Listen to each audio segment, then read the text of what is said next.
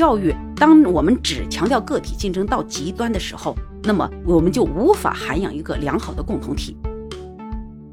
帮助孩子们去成为一个真实的人、完整的人、自然的人，可能比别的都重要。可能我们今天的这个内卷也好，鸡娃也好，主要是过分的调度了脖子以上的部分，而对脖子以下部分渐渐增长的体力和精力弃之不用，这是对人最大的浪费。我觉得这种浪费可能是无法估量的损失。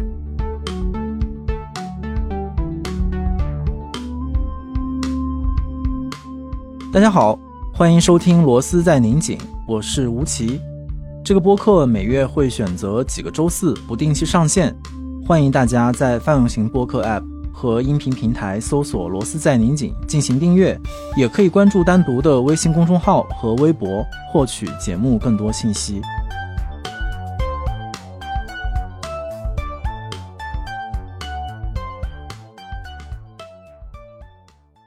罗斯在拧紧，其实一直在等待一些嘉宾的出现，比如说一些重要的社会议题，我们会在书、在电影、在我们生活周围里面去去寻找那些可以来跟我们分享他们对这个问题真知灼见的人，也许是研究者、作家，或者是在 NGO 工作的人或者实践者。但是很多时候，这个等待都会落空，当然也可能是我们没有找到，所以我们的话题我们一直。一直在我们的选题表当中，然后没有能够去完成它。但今天我觉得我们其中的一个话题等到了，因为至少我自己读完他的著作之后，觉得特别适合和非常。迫不及待的想要跟他聊天和请教，其实就是教育的问题。然后教育问题，其实在这几年的互联网的舆论当中，其实是非常的热门。就是任何可能跟教育沾边的议题，都可能在网上引发热议。但是我又时常觉得，在这样的热议当中，有非常大的缺失，就是大家对于比如说教育的焦虑，对于怎么样培养出更优秀、更精英的孩子，好像注意力都在那一边。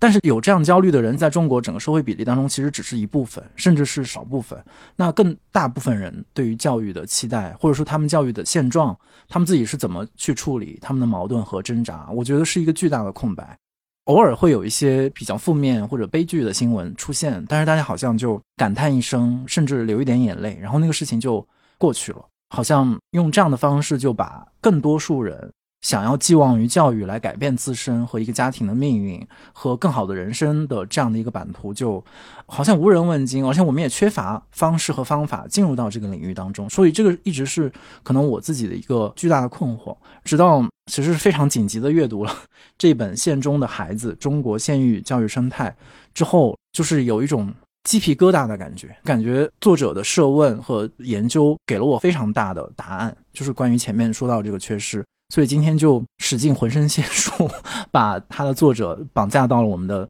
罗斯在拧紧的录制的房间。然后他就是北大教育学院的林小英老师，欢迎林老师。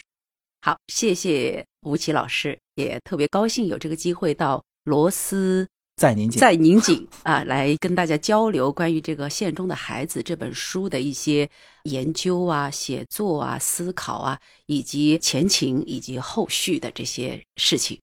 对，其实您的比如说在一席的演讲和后面的一些文章，已经在互联网上引起了一些，应该说是非常广泛的关注了。那我想，可能这本书在出版之后，它一定也会在出版的领域或者借由书这个介质去引发更多的公共的讨论。所以今天一方面，可能我们不能完全的透露这本书所有的内容，因为它非常的详实和完整，它基本上把。在以县为单位的这样的一个教育生态当中，不同位置上的人角色，然后他们和政策之间的关系，或者城市乡村这样的一个对立关系之间的种种的利益的结构也好，它的秩序也好，做了一个比较完整的交代。所以在准备这个播客的时候，就有一个难题，就是书好像已经把这个事儿说的非常的详尽了。那我们今天再聊点什么，就变成了一个问题。最后，我还是回到一个可能我自己最。个人层面的一个设问，因为我后来发现林老师也是湖南人，然后您在一席的演讲当中，其实也简短的分享了自己过去，比如说在一个县高中的一个生活的经验和求学的经验，和我自己的对于过去的回忆是非常共鸣和一致的，所以那个问题就变得非常的个人，就是从比如说您一路就是接受教育到后面，比如选择专业的时候，就怎么最后把自己的关注的这个领域和自己研究的兴趣锁定在教育。这样的一个具体的方向上，因为在我自己的过去，不管是大学什么的过程当中，教育其实一直不是一个特别热门的专业。我发现这个问题啊，确实还没有人问过我，就我为什么选择读教育这个专业。其实说这个专业呢，对我一个特别大的困惑是，当别人问我，哎，你在北大教什么呀？我说我教教育，人家说我知道你是搞教育的，你是教哪个科目？我就不知道怎么回答这个问题，因为这时候发现“教育”这个词儿涵盖的内容太大了，它是一个大的概念，就是整个教育行业；它也是一个科目的概念，就是教育里面可能包含中文、数学、物理、化学所有的这些学科。那我们教育研究是干啥的？然后我又怎么走到这条路？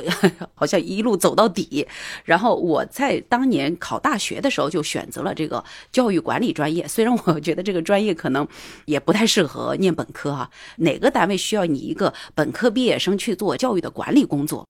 那其实这个事情呢，我在来的路上哈，我就一直在百转千回的回想这个事儿，我怎么样当初斩钉截铁的选择这个专业。实际上我当初选的时候，我根本不知道是学什么的，就跟我们现在此时此刻我们有那么多的这个，就是每年的这个夏天都会有那么多同学高三毕业生着急怎么去填志愿，然后我就在想，我们当年这么迷茫吗？迷茫是迷茫，只不过不把这种迷茫看得那么郑重其事，也不觉得这个迷茫是不必要的。就是谁在大学里面对专业特别了解，那不经历一下其实是不了解的。好，那我们实际上就是对于我们的这个前路，就是我们未来的道路到底怎么看，它其实永远保持有一种未定未知的状态。其实这个状态是教育当中一个必然的存在，而这个存在呢，它使教育充满着魅力。而这个魅力当中呢，就包含了对一个人可能有多种发展可能性的一种包容。因为我不知道，所以我尊重你。那我当初是怎么样过来的哈？我觉得这个故事呢，可能就说的稍微远一点。这个呢，我确实也没怎么太跟人就是正式的这么聊过。你也是湖南人哈，了解可能是那个我的这个小学阶段都在这个八十年代。那如果是在这个农村长大的人，就都知道，其实我们最开始七八十年代、八九十年代，中国是有真正的这个村小，也就是是由村里面出钱，就是大家有什么三统筹五提留，还有教育费附加，农民上缴的这个钱的一部分留在村里边。然后这笔钱呢是可以用来办教育的，因此那时候是村里面出面举办教育，那么这时候学校就叫村小。在九十年代末，我们国家实施以县为主的基础教育管理体制以后呢，所有的这些学校其实都转型为，我觉得这个词儿不知道正不正确，叫县立小学。嗯，它其实由县政府直接来拨付经费来办理这个坐落在村里的小学。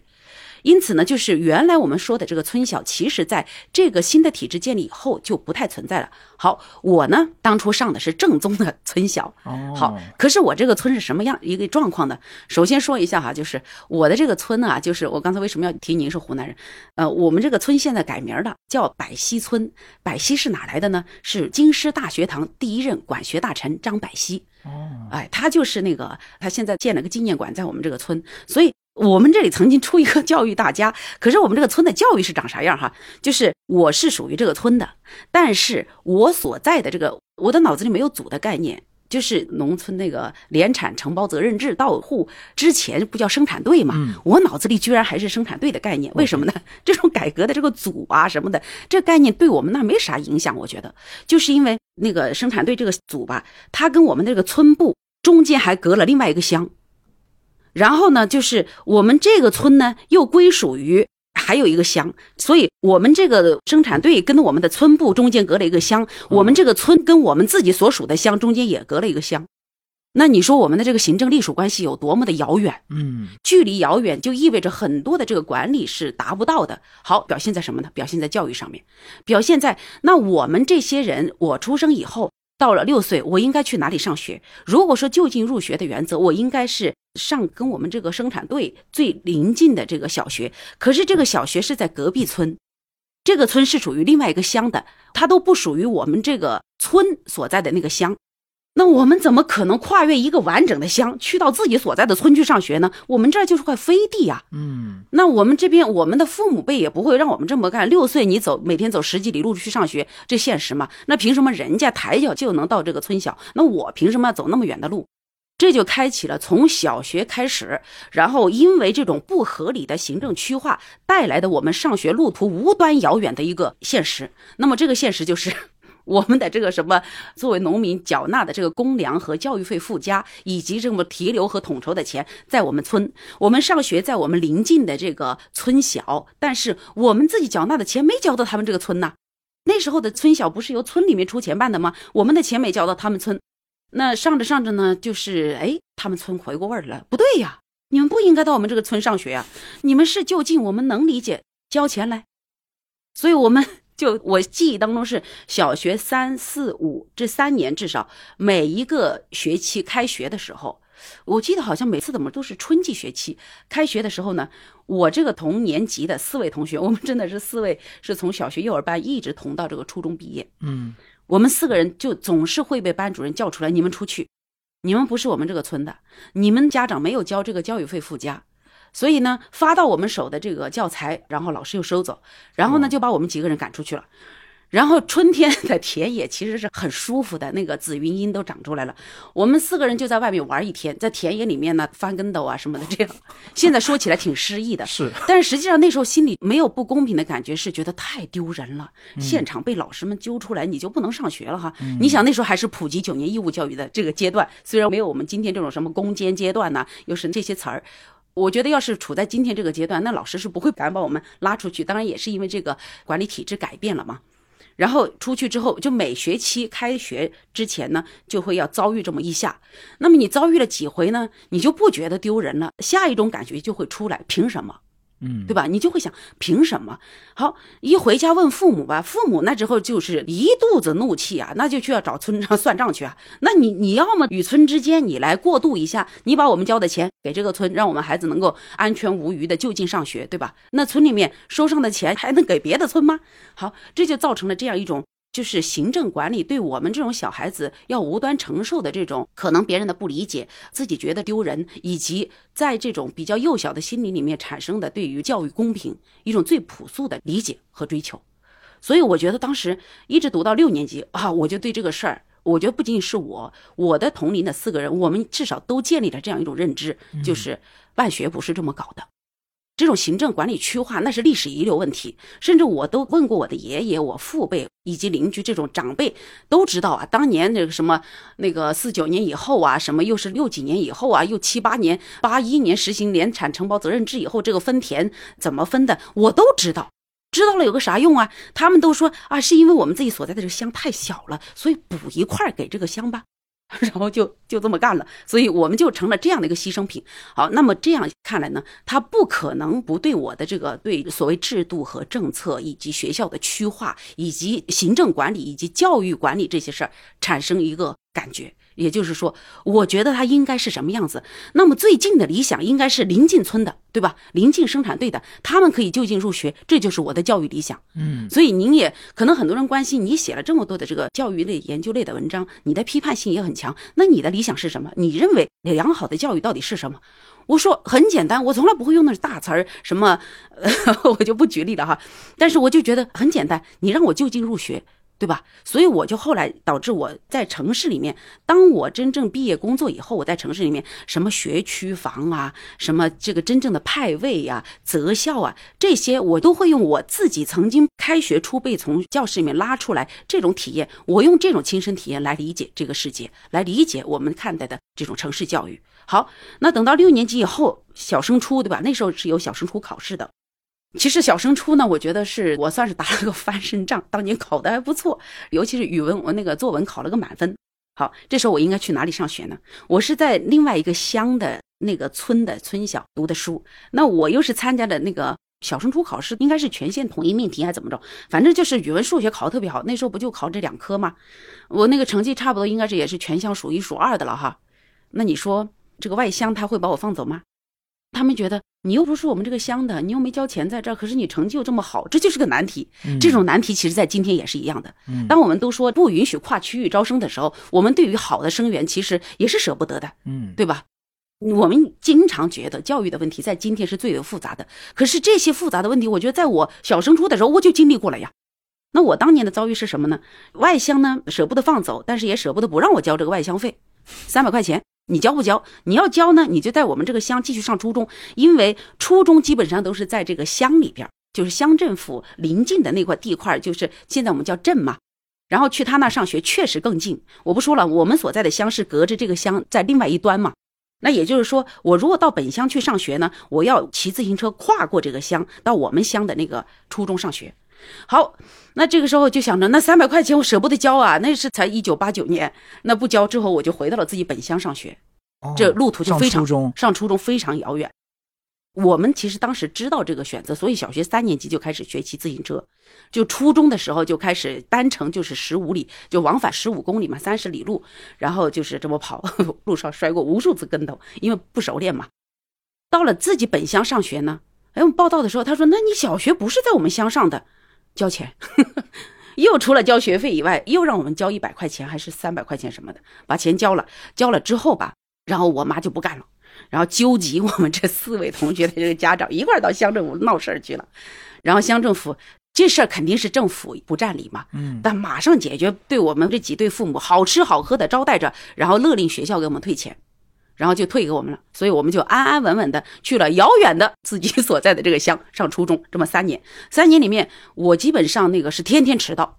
天天迟到，天天被罚扫地，好，这就过渡到了什么呢？我如何看待学习？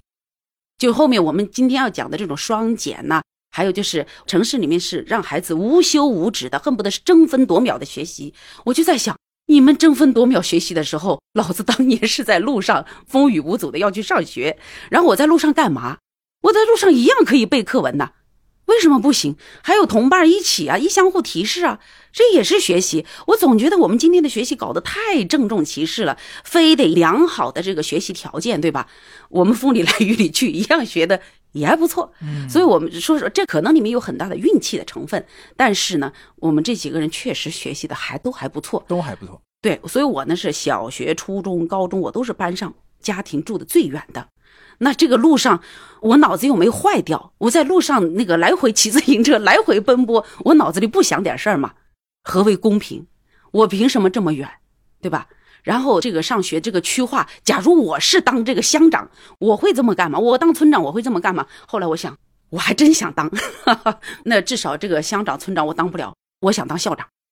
所以等到初中读完啊，读到高中，高中毕业填志愿的时候。当然也中间经历了很多的这个转换吧，就是比如女生啊，老师就觉得你上师范，我本身也觉得上师范挺好的，嗯，然后医师、教师、律师这三个师的这个专业我都填了，然后后来我就填了这个师范，然后填什么专业呢？特别好玩，所以我说您这个问题问的让我真是打到我心里去了。鉴于我一路读上来的这个学校都不怎么样。我不是贬低我的学校，这是事实啊。这如果放到今天的这个排位体系当中，那都是中不溜都很难达到，那都是排在末尾的。排在末尾的，我不也活过来了吗？对吧？所以我一直讲这个事儿，就是就算他排在后边，他也有拥有美好生活，也应该拥有在一个学校的良好体验的这种合法的、这个合理的这种诉求和权利，对吧？你不能学校里面老师和所有的制度设计永远盯着头部学生那几个人，对吧？他是给学校带来荣誉。那我也有可能给学校捐款呢，对吧？这说的 实在一点，就就这样。所以在那个高考填志愿的时候，我当时觉得是想着，肯定很多学校那种所谓很好的学校，比我们学校都好的学校，何为好啊？就是他语文教的比我们好，数学比我们好，物理化学是各科都比我们好。这个好是表现在科目成绩上的。那我们都不好，这点自知之明我还是有的。那到大学我是明白的，所以我就经常想，什么生涯规划呀？你看我们那时候有人告诉我们生涯规划吗？没有，但是我知道我自己的这个定位在哪里，在一个大样本的人群当中，我的位置可能是边缘中的边缘。然后，如果是个纵向体系的话，我可能是底下的底下。但是，我也想往上走，怎么走？我知道我们现在已经是在这个赛道里边，已经是在后边了。但是上大学就是新的赛道，嗯，新的赛道，如果我们都在同一个起跑线上，我就不怕别人，我就是这个想法。所以我一定要填一个什么专业呢？就是大家在中学通通都没学过的一个专业。我一定不会填中文，不会 不会填历史。我知道我中文我的阅读肯定没城里的，也没那种一中的学生那么强。然后那个历史，那我除了看过历史教材，我也没看过别的，还有那个电视剧，对吧？然后这些都是要靠平时积累的。我一定不填这种专业，我就填个教育。没有一个人在中学学过教育，对不对？然后我又鉴于我之前的这经历，我又想当校长，我反正我要当个管理者。我觉得个管理不能这么个瞎搞法。然后所以我就填了教育管理。从此做教育研究嘛，实际上我本科毕业就是迅速的就找着一个工作，当校长助理，然后当然也考上研究生了，就那工作就不能去了嘛，对吧？我觉得我要是后来没读研究生，没当大学教职，我现在一定是个校长。对，我觉得我应该当上了。就是您书里可能描述的很多校长其中之一，有可能。有可能，如果我的良心还没有坏掉的话，应该是可以继续走下去。就我没想到这一个问题一下把您可能之前个人教育的历史都勾出来，我觉得特别有意思。其实最近大家也会关于比如新闻专业啊各种各样讨论，要学还是不要学。但是你看每个人具体的选择的时候，他真的是跟。整个环境制度，然后你自己所在的区位，这种相互关系当中，或者是说在某种必然和偶然性当中，然后它生长出来一个人很具体的生命，然后好像你也不能用单一的元素去解释它，就说好像你就是一个。对教育充满热情的人，好像也不完全如此。它当中有太多现实的限制。就刚您说那个特别有趣的 报志愿的那个方式，我觉得这就特别值得借鉴嘛。在现在，也让我完全让我回忆起我当时，不管是高中，或者是说在填志愿，然后或者是大学期间，种种心态都完全可以得到验证，然后也完全能够说明为什么最后，比如最近出了这一本《县中的孩子》这样的一个书当中，有很多对于比如教育的基本看法。比如对教育公平的一种最朴素的在意和追问，可能都是在你个人的生命历史当中已经埋下过伏笔，所以在未来它就会冒出来成为一个命题。然后在您自己就是后面做教育的研究当中，其实中间您也做了很多其他的专题或者主题的研究，比如音乐的教育或者大学教育、素质教育等等这样的一些题目。从我的角度，可能比较主流，或者说比较城里人 的这样的一些题目嘛，能够想象他们在学术的机制当中是一些更被广泛讨论的一些成为议题的议题。那我的问题可能是，当您把这个研究的转向，至少在这段时间投入到县域教育这样的一个议题之后，它给你带来的那个影响和那个转变的意义是在于哪？呃，我觉得是现在大家可能主要关注的是，觉得我是做县域教育研究的啊。实际上，这个历史并不长，也就是最近这些年，嗯，真正的开始做一些这种研究，十年十几年这样。应该是在做富士康那个研究的时候呢，是捎带手关心了这个问题，因为当时是做工人的在职的教育培训和发展。但是是因为我发现他们是主要是来自于中部的这个县域里面的，然后这个时候也可能是有一个对这个人群那种独有的关注，然后这个关注但是并没有落到实处。我当时只是觉得，我们的基础教育好像不应该只是心心念念追求优质教育。当然，现在大家喜欢把优质教育和普惠教育对立起来，就觉得哦，一追求优质，普惠就做不到；一追求普惠，就没有优质。那我觉得这个优质的定义可能有问题。如果优质当中永远是以灭掉和忽略掉另外一部分人为代价，或者是为必然，那我觉得这种优质可能它不是基础教育应该有的这个定义。然后，至于在更长的这个范围之内吧，我觉得对教育的这个关注应该是那个可能有一个变化，但是最后是到最近这几年，我觉得是我更加勇敢且明确的把我的立场亮了出来。嗯，那我再我回想我之前做这个，比如说高等教育，其实我的这个博士专业是高等教育学。不是做基础教育，但我总觉得我们这个很多专业，我们这种划分是太受这个国家学科目录的影响嘛，就是把自己就像一个框格一样，我们每个人都去填在这格子里头。但实际上人是很难说被这样一个目录所限制的，所以我觉得目录是一个基本的规范，然后人的发展可能才会后面有更多的可能。那我在关心基础教育的时候，以及后来我也做过一些音乐教育啊，说音乐方面的这个研究，还有关心这个基础教育的这个素质教育啊。啊什么的，大家觉得好像可能会比较杂，但是我觉得视角是一直比较稳定的。就是我关心的是，不管是高等教育、基础教育、素质教育、音乐教育，我关心的都是那个权利是如何行使的。这个权利是那个力量的力，权利是如何施加它的作用的。然后呢，被权力影响的这些人，他们个体的行动又产生了什么样的？对他们的个体行动产生了什么样的影响？他们的这个行动在这样的一种权力施加之下发生了什么样的变化？我觉得这是我一直关心的话题。当然，这个不是最开始的有意设计，而是当我发现我关心一群又一群的人，就是我关心过大学生，对吧？研究他们在消费时代怎么样去安排自己的时间？那是研究生哈，关心过大学生是如何面对保研和绩点，然后拼命的去卷，然后是我们把它叫做过度的自我监控。嗯，然后那个呢是叫做为了找份好工作，然后也关心过这大学里面的双肩挑的教授，就是也关心过这个为了评职称，然后大学的人事制度改革，然后像素质教育这个是做了一个比较长时段的，然后我也关心这个我们的普通的音乐教育。然后我觉得音乐作为一个非常独特的，这个是进行人群治理的这个工具，然后它是一种非常重要的教育的手段。但是我觉得我们中国的这个音乐及音乐教育，我觉得搞得实在是太偏颇了。嗯，说起这个音乐，就是特长生。嗯，然后普通的人好像你就不配享有这个音乐一样，所以这个呢又跟我自己个人的经历有关哈。可能今天谈我个人谈太多，我都觉得不太好意思。没有没有，我们才刚开始呢。然后就都怕这个，我就希望大家多关注这些我书里面写到的那些人。我觉得我也当不了这个代言人，只是说我我说我勇敢的把它亮出来，是因为我向大家来证明我还算是有点能力和有点资格来谈这个话题，所以呢不免多说几句。比如说像这个音乐这一块呢。我觉得是，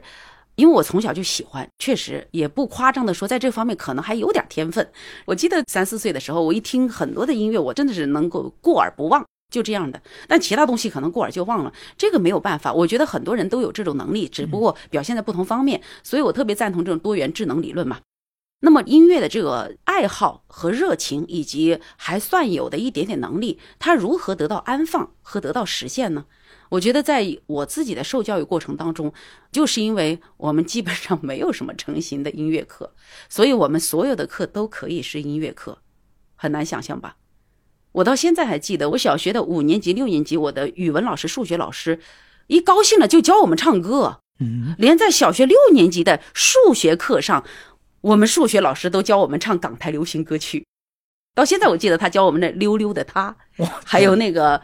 呃，语文老师教这个《一剪梅》什么那个歌曲，然后还教过《故乡的云》哇，呃，然后还教过《送别》，就是那个长亭外古道边，反正很多。因为他们自己也喜欢，因为他们也喜欢，所以我觉得五年级、六年级语文课上我们是唱了好多歌的。当然，这种行为哈，放到今天来看，这老师估计会被举报。嗯，但是那时候就觉得。高兴啊，高兴就唱，这是多么出自本能的一种事情。这种本能是应该得到尊重的，因为基础教育阶段它是小幼阶段，实际上本能的发挥和释放对人的一生的滋养也是特别重要的。我就没见过专职的音乐老师，但是你觉得这一块音乐的这块爱好被压抑过吗？到了初一呢，就开始学英语嘛。我们英语老师一高兴。也教唱歌，对，当时确实有音乐课。我记得湖南省搞这个教育督导还是非常厉害的，就是他督导你必须音乐课、美术课、劳动课都得开。对，我们这中学吧，可能也就不去过多的琢磨怎么样躲过这些政策。我们是如实的执行政府要求的所有的这个政策要求，所以我们就真开了这个音乐、美术、劳动啊什么。当然，体育课那从来雷打不动，那肯定是要上的。那音乐和美术老师从哪来？那不就由这些主科老师跟着上呗？那我们就在想，哎呀，教学资质在哪里呀？嗯，那初中英语老师带音乐课，一下子就上来给我们教五线谱，哎，所以从初一开始我们就学了五线谱。没学几节课，老师说你们自己作曲。我天，对，作曲，你想想，要今天音乐院校的这些人听起来，简直是癞蛤蟆想吃天鹅肉。嗯，可是有那么难吗？用五线谱作曲，不就那个五根线上面是一间和线之间，然后摆音符吗？然后我们也不知道内心的音乐从哪里流淌出来。那我觉得这个什么小蜜蜂嗡嗡叫应该怎么样谱曲，我就想着那个调我是哼出来了，然后再往上面安不就行了吗？虽然我到现在也不知道专业的作曲家是怎么作曲的，那我又不需要知道啊。反正是老师布置的是作业，那就做呗，对吧？虽然老师可能也不懂这个作曲，但是我觉得他建立了一种什么样的这个对学习的认知呢？就是你就去玩嘛，你掌握了一点点入门的那么一点点的东西，你就去试嘛。这又不考试，这个试错又没有成本，一没有成本，二没有后果，那这就叫纯粹的玩。嗯，所以那个时候开始，那个五线谱，说实话就初一学了那么一点点，终身不忘。到了大学，我参加合唱团，我觉得那些谱子那一拿上手就能看呢。最起码的，你会数数，就会数五线谱嘛。我们今天把这个音乐基础什么音基吧，这个好多家长带孩子六岁四岁就去学这个，看的无比的难。大家想想，我们当时怎么学的？老师就轻而易举上了几节课，对付对付上面的督导，然后就这么上完了。但是我觉得至少是知道五线谱和简谱的区别，然后我们知道那个唱词和唱谱之间的区别。教室里面没有钢琴，有嘴巴呀，起个调不就行了吗？对吧？然后现在我们要定音笛，要定音鼓，然后各种东西搞得无比的专业。但是在这种过度的，我觉得是专业化和专业化社会是个好东西。但是在教育领域，尤其在基础教育领域，过度的专业化真的是会把人吓退的。我们其实，在一个专业音乐家面前是失语的，我们都不敢说自己听懂了还是没听懂，我们都不敢说在勃拉姆斯的交响曲啊乐曲面前，我们到底听了个啥，对吧？我们不敢，这种不敢是怎么建立的？我们的这个学校教育里面是怎么样确立我们对某些东西的这种望而却步？我觉得这个是最要命的东西。当我们都不敢，我们都没有这种勇气的时候，那我在学校里面到底学了个什么？我学了这么多让我望而生畏的东西，我还不如不去呢。所以我觉得在这个课上，他没教什么乐理知识，连个录音机都没有。那用人声来表达，我们觉得人声唱歌是最好的乐器。哎，不知不觉就吻合了我在大学后面学音乐这个课的时候，就科大一教学法，这是世界三大音乐教育体系。就是一个人唱歌是美好的，两个人唱歌是更美好。当所有人一起歌唱的时候，这个世界就是最美好的。不用科大一来说，不用学国外的这个所谓先进的音乐教育法。我们已经这么玩过了，嗯，哎，所以呢，就是当时在这种学校里面，我觉得至少拿这个音乐来比，我不能说是学了多少东西，但至少没被压抑。高兴之余，手舞之，足蹈之，是吧？然后那个大家在一起特别开心，搞个联欢，不用排节目，登台就上，没有人嘲笑你，所有人在这里面都能够一唱一和这么玩完了，这不就挺好的吗？我觉得这就是一个校园生活和同学之间该有的样子。关键是我曾经是这么经历过来的，可能有人会觉得啊，那是因为你成绩好，我又不是我一个人玩，我那么多人一起玩。我到高三的时候，我还给我们全班排了个合唱呢，《山丹丹开花红艳艳》。对我也不会唱多少歌曲嘛，对我们那个对于这所有的这些东西也都会。我们没有伴奏，没有指挥，我们也搞得挺好。然后，所以多年以后同学聚会，大家都记得。然后这个东西真的是受用终身，可能拿来根本不能用它来赚钱。但是能用它来维系感情，能用它来表明我们曾经一起是同过窗的，然后同学在一起，那不就有很多的可能性就得以发生吗？所以我就是觉得这样的这个教育呢，我经历过，我觉得它也在今天并不是那么难以获得，它真的是可以轻而易举的获得。所以，我们对于今天的这个教育，不是说我们要去加什么东西，而是能不能减掉一些东西。我们不做什么样的事情，我们才能做更多的事情，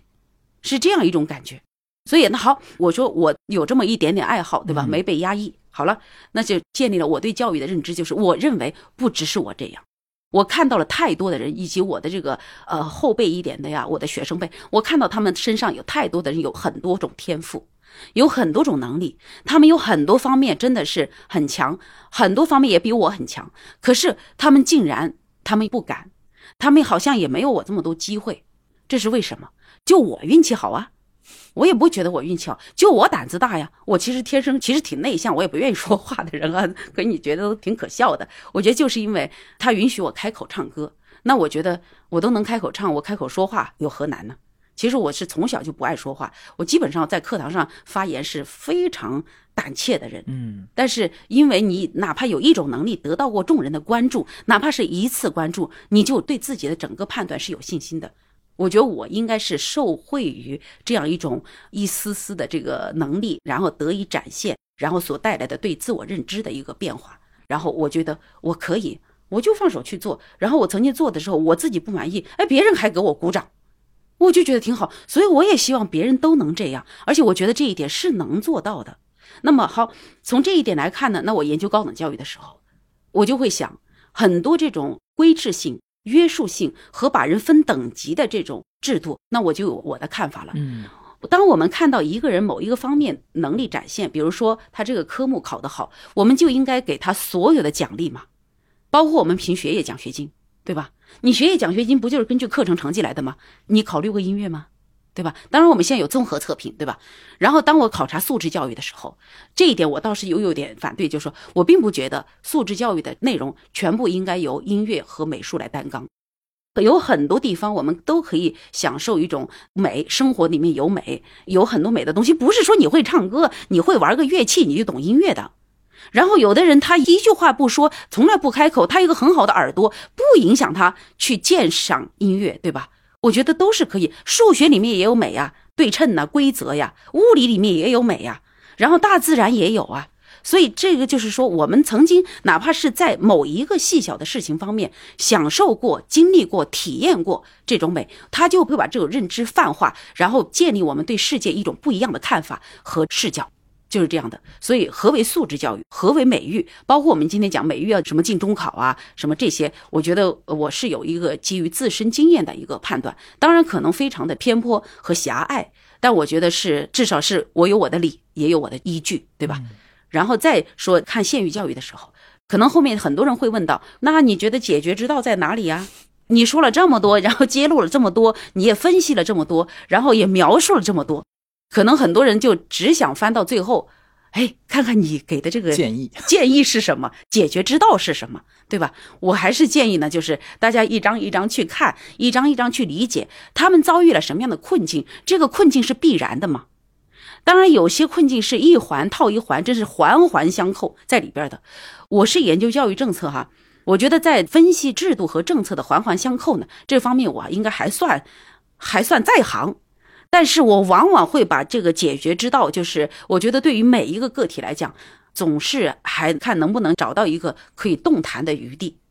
因为从制度和政策层面，这不是每一个人能想到，也不是每一个人需要想到的东西。如果每个人都要想这个问题，那太累了。那我们还要还要我们这种研究者干嘛？我们的作用在哪里？我觉得应该通过另外一种方式吧，去影响决策主流。但是很多的这个读者更想听到的是，那我怎么办？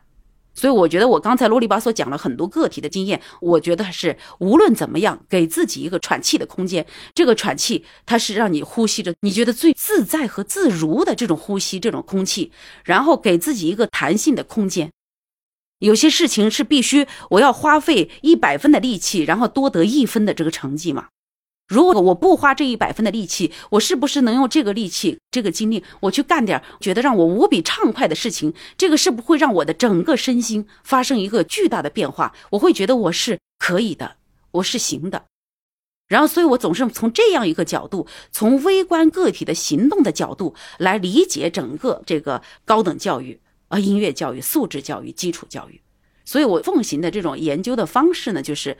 从微观个体的行动去透视宏观的体制和政策和结构，然后研究宏观的政策和结构，一定要落到这个微观个体的行动来看，它到底对这个具体的一个个的活生生的人产生了什么样的影响。所以是宏观与微观的这个互动，具体和抽象之间的这个互动，我觉得这是我比较。就说奉行的这个研究的一个原则吧。嗯，我觉得您说的这个原则在阅读，就我自己啊，就是也说我自己的阅读体验，阅读《县中孩子》这本书当中是完全能够对应上的。就是首先也是。为这个书摇旗呐喊，我就是非常强烈的推荐大家去读这个书，而不是像您老师说的，立刻翻到 它的最末尾去看它的结论是什么，它的批判性或者它的建设性在哪里，那个是很后面的，当然也是一个可以讨论的议题。我们一会儿如果有时间也可以讨论。但我觉得很宝贵的一部分就是他把整个县域教育当中所有涉猎的各个利益的相关方，尤其是在比较基层工作的，不管是校长、老师，然后各种类型的老师，代课老师啊，村小的老师，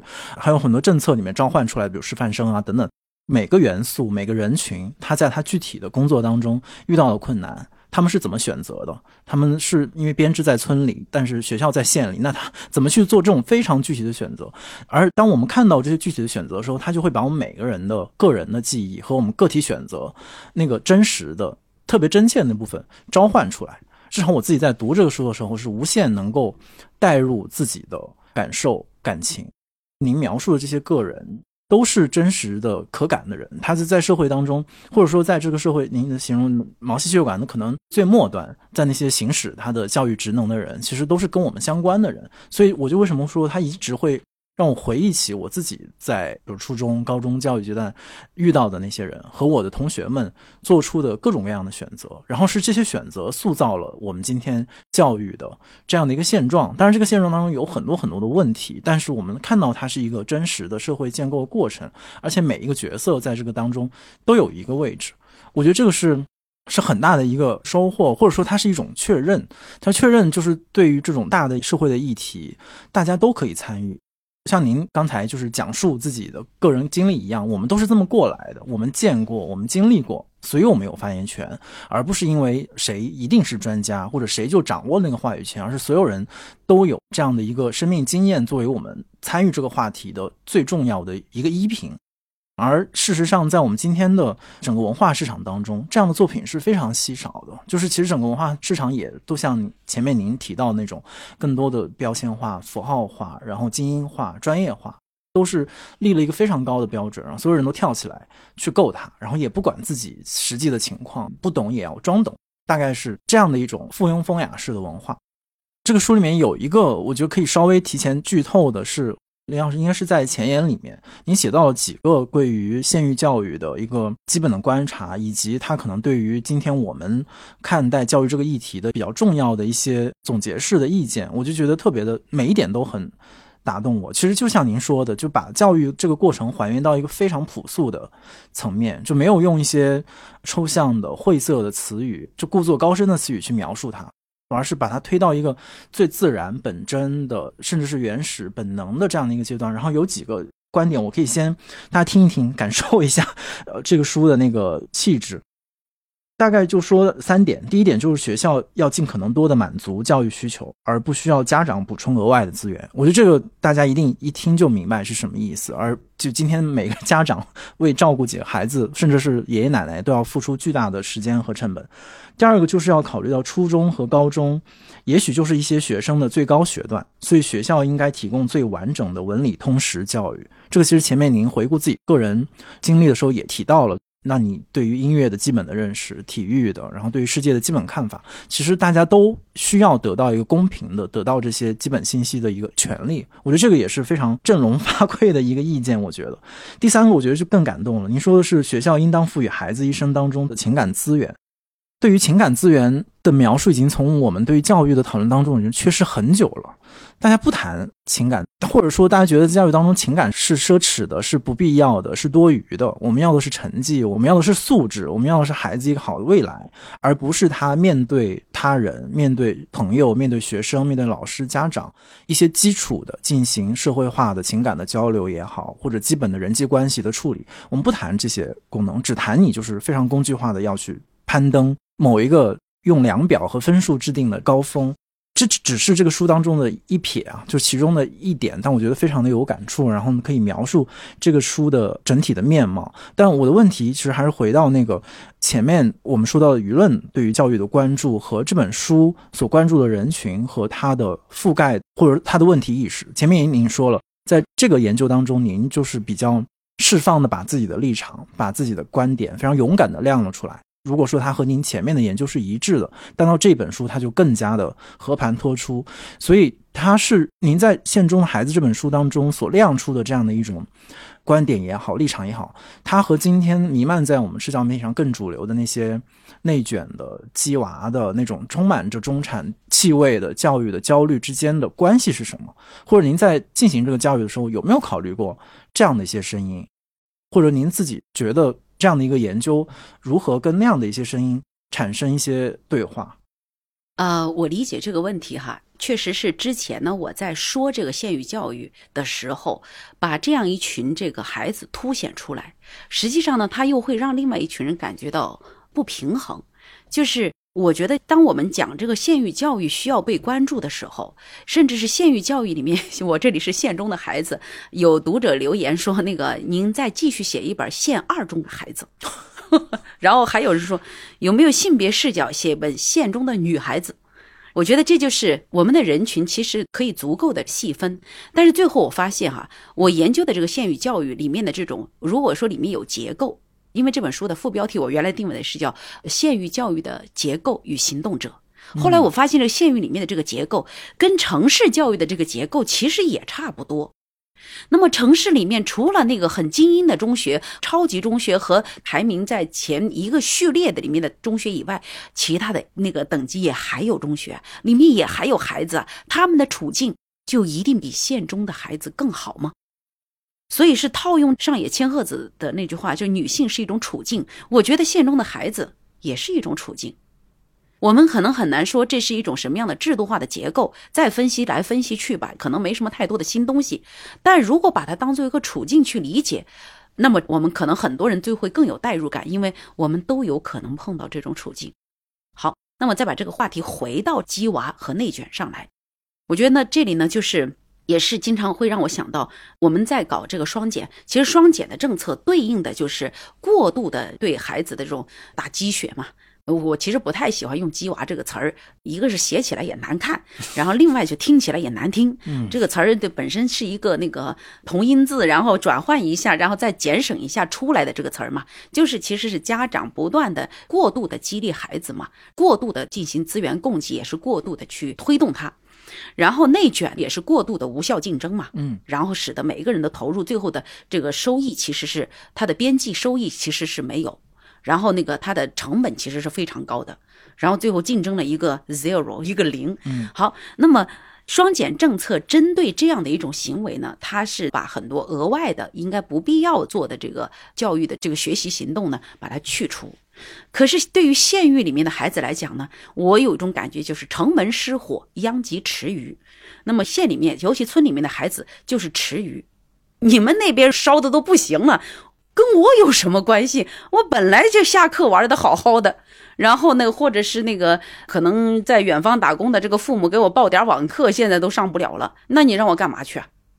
那现在就要求这个学校都把孩子管到这个五点半什么的，这个呢又会带来家庭生活和这个学校生活无法对接的这个缝隙吧？可能每个家庭都不一样。这个政策我觉得政策的初衷是非常好的，只不过呢放到不同的人群，如果我们放。最那个大面上来区分，放到城市里面和农村里面，就县域里面的孩子来讲，可能最后得到的结果是不一样的。他是不是会更大的来拉大这个差距？这一点呢，我其实也不太确定。但是我总觉得，面对任何一个教育改革，这是一个减量型的政策嘛，对吧？然后那我就在想，假如是我，我是现在的这个县里面的这个父母，然后县里面的孩子，我会怎么办？那这里呢，抱歉哈，我又捞出点我自己的这个经历来说事儿。那么我自己在成长过程当中呢，我觉得有好多时间是我们学校领着我们不干正事儿。我可以这么说吧，就是不干正事什么，就是不学习，干啥去呢？你像在农村哈，春天呢有春插假，每年的五月份，那时候没有五一长假，我从小就有五一长假，是春天插秧，嗯，插田对吧？插完那个晒得要死，然后再到学校上学。哎呀，觉得上学真是太舒服了，那比在田里插秧，我又怕蚂蟥，又怕那个，又弯腰驼背，那个真的是腰挺疼的。总之呢，就是劳动吧是辛苦，但是那是另外一种苦；学习吧，那个看起来不苦，但是实际上挺苦的。所以两种苦吧，我觉得轮番吃挺好的，它就让你是使用的是你身体的不同的。方面插秧的时候用的是脖子以下的部分，在学校里面主要用的是脖子以上的部分，所以这么交替下来吧，哎，人还挺健康的，就是完整的训练了。哎，是的。然后呢，呃，暑假本来就有双抢嘛，嗯，又要收又要插，秋天有秋收假，我记得春插假是四天，秋收假差不多也是四天。好了。等到我们上小学，大概六年级的时候，我记得是学校里面经常让我们这一整个班的孩子吧，去那个由学校不知道他们怎么跟农民谈的，有些家庭呢就愿意把这个稻田啊承包给这个学校，学校就班主任率领我们全班同学去给那家收割呀、插田呐，一个傍晚全搞定，几亩地，我们这几十个人一分散下去，跟那个蝗虫一样，一下子就把这一亩地给收了。其实这就是大家一起干活的好处。就是一个人干吧，是真不想干。看着这个望不到头的一亩地，那个水稻，那真的是想想就绝望。那一群人一块儿吧，又聊着天儿，然后老师再给每个人发颗糖，或者是那家人家给我们弄来点什么吃的，可愉快了。特别喜欢干这事儿，所以这就是我们经常在城市里面听到的一句话：一个人可以跑得很快，但是一群人可以走得很远。还用得着他们说？我早就领教过了，对吧？所以当学校领着我们这帮人，又给学校增加点收入，那时候毕竟是村小，然后有我们又完成了这种真正的生产劳动，不是假模假式的搞什么研学呀，然后再去花钱去到人家田里去插个秧什么的。干完了这个，好，等到六年级的时候，我们当时到一户人家去，我们发现那一家有个城里来的孩子，他是那个父母吧，刻意要让孩子来体会一下农村生活。我到现在记得那个场景，那个小孩当时念初中了，他跟我们一起去收割稻谷，被我们嘲笑死了。我就在想，等到后面我进城被人嘲笑也是活该。我们曾经也嘲笑过人家，然后他不会，对吧？好，这时候我们就想着，哦，搞半天他们是没干过这个事儿的。那我们从小学一年级开始放春差假和秋收假，城里的孩子一直在学习，我们一年至少比他们少学十天。那我们也没有个补课，也长大了，也共同参加统一的全省中考，也共同参加全国统一的高考，咱少了啥？我们缺了什么？好，那现在是不但城里的孩子不需要专门挽起袖子去插田、去收割，他除了学校的学习时间得到保障以外，还要去额外的去补习。到底学的是高科技吗？是搞的航天，还是深海，还是这些高科技吗？怎么就学不明白？为什么那个一儿就争分夺秒在学？当然是肯定是总体的把成绩是拉高了。我觉得这个就是一个叫什么呢？我就说实话，这点我一直不太想得明白。就是当我们从小在我们一群人都在干劳动的时候，人家在学习；我们在学习的时候，人家也在学习。最后我们在一个平台上进行竞争。然后，当然我现在没有办法去精确的度量我到底是比他们每年至少少学十天，咱就少了多少分儿，对吧？但是这里面至少可以看出一个教育原理，一个教育学的意义来，就是我们不需要过度用力。我觉得这个可能是比较重要的，那个看清这一点。然后我们曾经花了那么多的时间去做这个真正的生产劳动，它可能不能就是如最差的可能是没有体现到学习成绩上，也可能使我们的学习成绩降了几分。但是我就在想，如果不放春差和秋收假，咱成绩就一定能上几分吗？那也不一定。所以这个事儿没有办法去推测，但是至少我们的收获是实实在在的。这个收获就叫生存能力。就叫统筹能力，因为我们在插田、插秧、收割的时候，我在想着作业还没做完呢，咋办呢？家长从来不问这事儿，你得自己筹谋，你得自己来匀出这个时间来。还有就是把这个裤腿放下来，真的到教室去上学的时候，哎呀，真的是我我到现在都每次都觉得那种舒适的感觉，就是学习好美好啊，没有那种很苦哈哈的感觉。所以我觉得这。这大概就是至少我们能看到第二点，就是人的潜力在哪里，一定是要把脖子以上的部分的潜力调度出来，也把脖子以下部分的潜力调度出来。可能我们今天的这个内卷也好，鸡娃也好，主要是过分的调度了脖子以上的部分，而对脖子以下部分渐渐增长的体力和精力弃之不用，这是对人最大的浪费。我觉得这种浪费可能是无法估量的损失。如果把脖子以上和以下的部分结合起来，也许这个人的身心是比较愉快，或者是至少是正常一点的。那么人的创造性和他的这个不断往前追赶的这种能力，那就是生生不息的。您前面刚好提到了，就是比如您在前面发表的文章或者演讲的时候，其实已经引发了很多的读者的来信或者是他们的留言。我也挺突然挺好奇的，所以当他们，比如说或者是跟他们类似或者。处于相同的处境当中的人看到这些描述的时候，他们给您的反馈主要是哪些方面呢？就是来自，尤其是来自现在目前也在县域教育当中，比如工作也好，或者在接受教育的孩子们，有哪些反馈是您觉得比较有意思的是可以分享？我觉得那个读者的留言可能主要是一些过来人，都已经从县域教育当中出来的人，对，已经从县域里面走出来的。或者是已经经历和哈已经完整的经历过这个县域里面的所有的教育阶段的人，他回过头来看，哎，这些问题挺重要的，哎，这些经验我挺有共鸣的。然后真正现在还处在就是咱们书里面这个阶段县域里面这个教育的孩子呢，我觉得他们第一可能也不会看到这些文章和看到这个书。另外呢，说实话，我也不想让他们看到这个。我有时候觉得人生的画卷慢慢展开比较好，最好不要一览无余。然后一下看到尽头，这人生没啥意思。就像拆盲，为什么盲盒卖的那么好，就是因为未知，它会给我带来惊喜或者是惊吓，对吧？那都是我应该接受的，这就是人生，就像一个旅途一样。然后过于的这个做攻略，详细到你走到下一步会看到哪个网红景点，你都知道，你还去它干啥？对吧？所以这个呢，我觉得就是我们对一个正在成长当中的个体来讲，我觉得他最好是眼睛看脚下的这个路。然后是偶尔望向前方即可。如果前方那个海市蜃楼或者是灯红酒绿的，你又够不着怎么办？或者就在眼前，你发现这辈子就是这些东西，你又怎么办？因此呢，教育当中对一个个体来讲，保持某种程度的这种就是未知的状态，未知就也是未定的状态，我觉得是比较好的。然后呢，就是我在这几年吧，也是因为一些这个家长啊，包括我的同龄人，他们的孩子也基本上到了高考啊、填志愿呐这些需求，每年呢确实会跟一些好朋友啊、亲戚们啊什么的聊聊这个孩子，因为好多也都是处在县域里面嘛，所以跟这些孩子接触，我确实有一个感受，我真的是觉得他们学的跟城市的孩子是一样的苦，就苦学这一点是通通都是一样的。因此，我就在想，我们把县域的孩子挑出来说事儿的时候，其实城市的孩子就真的比他们更幸福吗？没有，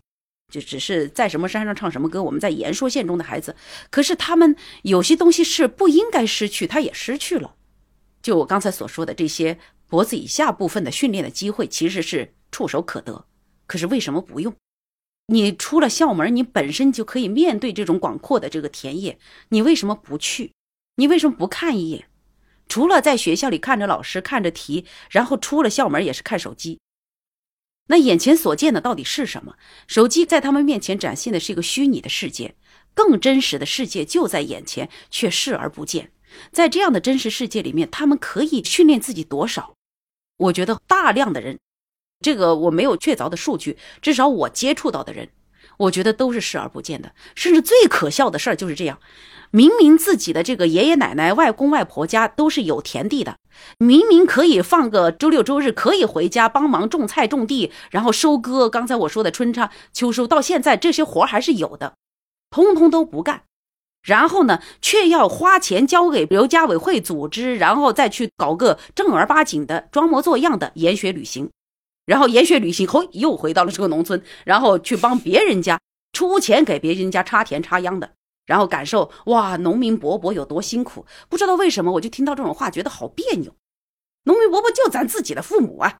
然后还用得着这么郑重其事的去绕一大圈绕一大圈回到原地，然后把自己硬生生的当做个异乡人，当做一个他者。明明处在一个我我的原生地，我们我的地盘上面，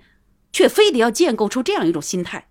这就是我对县域学校里面所采取的额外的这种项目式学习啊，这种研学的这种东西，我总觉得很尴尬。我要是个组织者，我会觉得很尴尬。当然，我现在也知道，现在搞这个新农村建设，里面也确实是把一些村落开发成了固定的研学旅行的基地，对吧？这既可以推动当地经济发展，也可以给学校提供这个孩子们进行劳动教育啊这些方面的这个机会。这个呢无可厚非，但是我总觉得除此之外，我们可不可以做更朴素一点的、更加实诚一点的、更加面向自己内心的，也不那么郑重其事和过度用力的这种教育？然后，甚至这一点，我倒是觉得这个活儿啊，家长可以帮帮忙。嗯，然后那个真正的学科的学习呢，你最好还是学校多干点事儿。您说到这儿，其实我就想起您在书中的一些描述，就是比如说您在书中。首先是说到了，不管是县域的教育，还是比如再往下过去的，比如村小的一些教育，它里面不管使用的教材，然后使用的这种教学的整个一套理念和工具，其实都是以城里的生活为模板和默认依据的。所以里面大量的例子或者教材当中出现的意象，是过去在比如说乡村和县城当中的孩子可能没有接触过，或者都很难想象，就是那是什么东西。尤其更不可能以它为工具去学到那个背后的知识，甚至说有可能有的孩子对于比如说到底学校是做什么的，他都没有一个基本的认知，因为比如学校也不太作为，然后家长也不太参与，就是孩子的教育。但是与此同时，又这个教育的整个方向是完全以城里为那个目标。其实就像我们社会上也经常会说的嘛，大家都要往前看，然后要向上走，就人往高处走，所以我们都要去往那个。更多人在更好的、更远的那个目标，但是他慢慢的就和我自己生活力所能及的那个区域里面能接触到事人就脱离了关系，但是这就造成了教育上的一个很大的一个 gap，就是这个当中那什么东西来填补？与此同时，您还描述了比如说在县中教书的一些老师的状态，我觉得也很有共鸣。我觉得好像也很像您刚才说的，就是好像也是在县域的角度来讲也好。对陈立的角度来讲，大家对这个工作的状态其实也是越来越像。就比如说，那面对这种很多的工作，然后也都是高度量表化的，然后工具化的、流程化的、城市化的，比如官僚式的、层层的这种要求吧，大家对这个工作也失去了那种内在的动力，大家就摸鱼。然后是交差，也不会怎么讲，反正谁认真就是谁倒霉，所以大家都处于这种一种非常温吞的，然后甚至有点消极的这种教育的状态。所以这部分的观察其实是和我们目前在城里观察到的一些大家的日常工作的状态很有共鸣和相通的那个地方。但是这个其实，在您的研究当中，其实是一个问题。对吗？就是大家都以一个城市或者一个遥远的目标作为自己教育的目标，但是如果我们把这个东西拿掉，它似乎又和我们今天弥漫在全社会当中这样一个共识是矛盾的。那如果人不往前看，人往哪里看？那么好像又失去了那种进步的那种动力，就好像我们也说教育应该是可以提供公平的机会，甚至提供阶层跃升，或者是。流动这样的机会，所以和这个东西是不是会有一点矛盾，或者说这个矛盾您是怎么来处理和看待的？我觉得这个教育吧，就是看眼前还是看未来，还有就是教育的目的是，就基础教育这个目的是基础性还是预备性？然后呢，就是在教育当中，在教学当中，这个立志，就是我们要立有大志向和做眼前的这种小事儿，这之间吧，其实都是要找一个平衡点。我们从来可能都相信那个人要有大志向，对吧？可是你只有鸿鹄之志 啊，燕雀安知鸿鹄之志？然后，可是我觉得燕雀它可能不能飞到很高很高的天空去，它就在这个低空飞行，这就是燕雀嘛。鸿鹄终究也不是燕雀，燕雀也不是鸿鹄，但是它们都是鸟，它们都有自己的一层天空，对吧？但我们如果跟燕雀讲，你得飞得跟鸿鹄一样高，它本来就是个燕雀。这就是那个像从柏拉图的理想国讲到的一个国家由什么样的人群构成，然后教育系统就配给不同位置的人以不同的教育，对吧？这是一个理想的国家的理想的这个教育。那么这个呢是支撑了西方的这个教育体系，是一个思想资源。那么在中国呢，其实那个像潘光旦也讲到这种安所未遇，对吧？就是呃，也是为自己所处的这个位置呢，也去谋求一个比较合适的这种教育，安身立命嘛。实际上就是安身和立命。中国传统的这个教育思想当中呢，都提供了这样一些说法。潘光旦也有引会讲：一只鸡你不能教它去游泳，啊，一只草狗你不能让它去打猎。那么这个话说的很绝对，我们就那个老百姓更清楚：龙生龙，凤生凤，老鼠的儿子打地洞。好，所有的这些话语，其实在所谓现代的进步主义的这种教育体系当中，这通通都是被批判的。嗯，就是人有无限的可能。每一个人都可以是成功者，成功学和进步主义，我觉得应该是不是贯穿了整个我们今天对教育的这个想象。那么教育改革以此为思想资源呢，我们就去试图激发所有人的能量。因此，我们希望去鼓励所有的人。当然，就使得我们很多的这种教育手段，它偏向于用正面和积极的这个方式来进行评价。我们对于否定性的评价是比较慎用的，因为在这方面呢，也有这个像现在的这种对教师的这种评价权，特别是中间的惩戒权的约束限制。对这种限制，那就使得整个这个。在教育当中，教学手段，尤其是很多强制性的手段，我觉得是用起来是要比较谨慎。然后，它对于这个教育评价产生的结果带来的是什么？就是普遍性的分数膨胀，都打高分，都打高分线，从幼儿园到博士生阶段，我觉得通通都存在。就是我们会发现，真的是叫做水涨船高。因此，我觉得有时候听听现在中考成绩啊、高考成绩，我都判断不出来到底在什么水平。就是有的人都临近满分了，我都不知道咋考的。六百六十分是满分，北京的中考，六百五十二分以上好几百。那这些人，我觉得那是神，就是他根本就不会犯错的。我我总觉得好像在基础教育阶段，一个不一丁点错都不会犯的孩子是神，但是也很。我总觉得隐隐有一种担心，就是他得费了多少力气，才可以做了那么多题，几乎全都不会错。那手一滑就错了呀，那选择题对吧？他都不错，连考好几天。我这里完全没有贬低他们的意思，而是说，当我们就是眼睛只盯着这一些神一般的牛孩的时候，那么我们对教育的这个评价的这个标准和感知是会发生偏离的。就像我现在，我已经已经根本读不懂这个总分了。我搞不清楚这个分数是一种什么样的这个水准。好，那么这个呢，就会使得那个，就我们在思考整个这个教育体系的时候，哈，就有一种紧张感。这种焦虑感不仅仅是老师和学生的，我觉得对于我们研究者来讲，我们在做判断的时候，其实也是比较紧张。我觉得谨慎是必要的，紧张那就是有点，也是有点不对了。因此，这个也会在那个很多的这个教育改革的这个措施上呢，也表现为就是怎么说呢？很强调这个问责嘛，问责制，问责带来的是我们的这个留痕。因为我一切都要留痕，留痕带来的是我们的这个表格化、数据化，对吧？然后最后转化为主，每年都要在门户系统里边，然后要填这种数据。没有数据，你就相当于没有做过工作，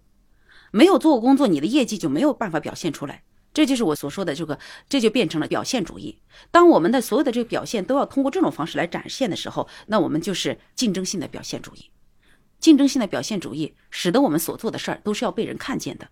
可是教育里面。恰恰有很多的真正具有教学意义和那个有教学伦理含义的事情，它都是小事情，它都写不到门户系统里边当做业绩去体现。比如说，今天这个学生在睡觉，我发现他心情不好，我跟他谈了次话，你说我该填到哪个表格里边去？然后那个学生今天就没来，我给他家长打了个电话，他们家可能出什么事儿了，然后我就允许他不来，然后还安慰了他一下。那你说我的这班上缺勤了，但实际上他的这种人生遭遇是值得被尊重的。我又该怎么样言说这样的一个我的教学是处理？这算事故吗？这算全勤吗？对吧？还有就是，假如我教的是高中，我面对高中的学生马上就要成年了，那个所谓成人仪式，它只是个仪式。人的这个成人，他不是一天就越过十八岁那一天，我突然就长大了。他是从十五到十八这个三年，他慢慢的要转向成人社会的一种认知方式，他要慢慢的习得这种东西。好，那我是个高中老师，假如我家里人生了重病了，我今天就这个语文课我就上不了了，我要不要告诉这些学生们，我家里人生病了，我今天能不能请你们自习？那这个事儿我又怎么样去跟校长打报告，对吧？然后我跟学生，我们经常学的教师站在讲台上要很阳光。这个要求是不是过分？这个职业它是体力劳动，是脑力劳动，它还得是情绪劳动啊！我得调试自己的情绪。我要家里有亲人病故了呢，我还得阳光的在这讲台上，那还是个人吗？那我能不能把我的这种悲伤情绪告诉这个学生？这也是他们将来要面对的事情。这就是所谓教的一个真正的人。这就是就真正的以人为本。当我们讲到要让学生以人为本的时候，那么我觉得教师也要，教师也是个人，对吧？所以我们在过去这些年的对于教师的这个要求，然后历次的这个改革，都板子很多时候都打向这个教师，希望教师能够进行重大的这个教学改革、教学改进啊。但是在这一块，我觉得有没有给教师一种真正的教学自主，给学生以真正的学习自主，对吧？那么就像是刚才说，一个学生，我家里真的出了这些事儿，我这一星期不来，可不可以？这一星期我不来是，学习上可能会有暂时跟不上的，但我总觉得，对于比如说比较小幼阶段来讲，个把星期不上学，天塌不下来的。然后那个作业不会说一下子就断档，彻底就这学期就完蛋了，不会的。可是我们很多的管理性的要求都是这样，那就真的是精打细算。我觉得教育当中真的是小事儿特别多，但是无需过于的精打细算。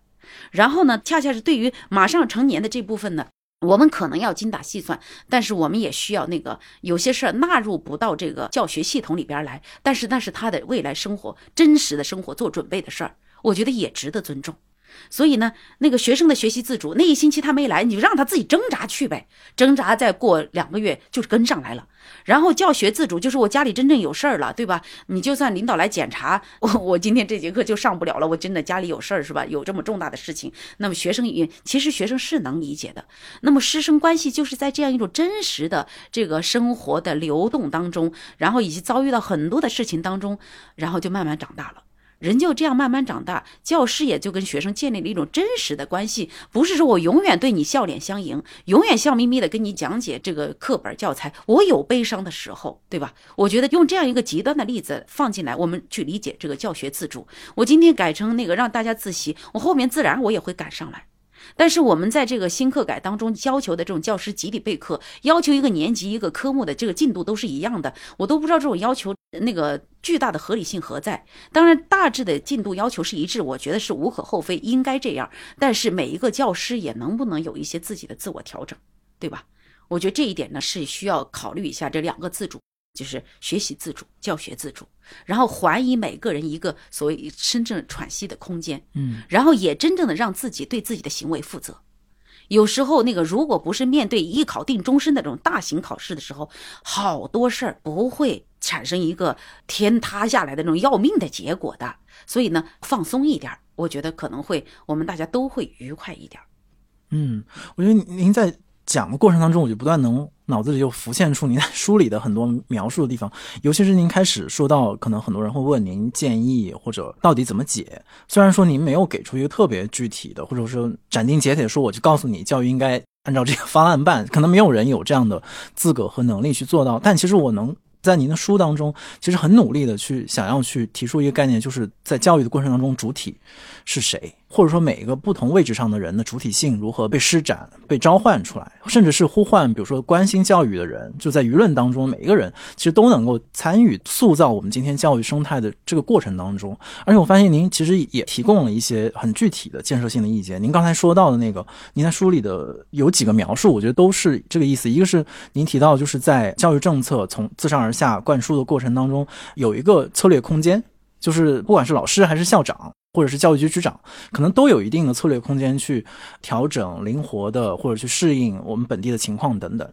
然后另外一个就是您提到很多不可通约的空间，像是政策或者现实当中的一些裂缝或者一些空隙当中，其实也就是刚才您说到的一些，是不是可以灵活处理？按照人情，按照真实的实际情况或者真实的人际关系当中呢比较复杂的这种情况，我们做一些特殊的处理或者临时的处理，然后让这个东西就是按照符合社会情理的方式去处理，而不是说按照条条框框一种非常死板的网格化或者表格化的这样的一个一个流程。虽然这个是可能今天不管是在做教育的人还是很多的人，其实都面对的一种工具主义的这样的一种管理的方式，好像大家都被这个折磨的。非常的痛苦，而另外一个我想提到的就是您前面说，前面我们说可能像中产阶级的这种教育焦虑，但与此同时，另外一个就是我们也在社会新闻当中能够时常的听到非常多悲剧的消息。不管是说一些因为没有被比较好的照顾的小孩受到欺负，不管欺负他人是谁，是同学也好，或者是社会上的人、邻居，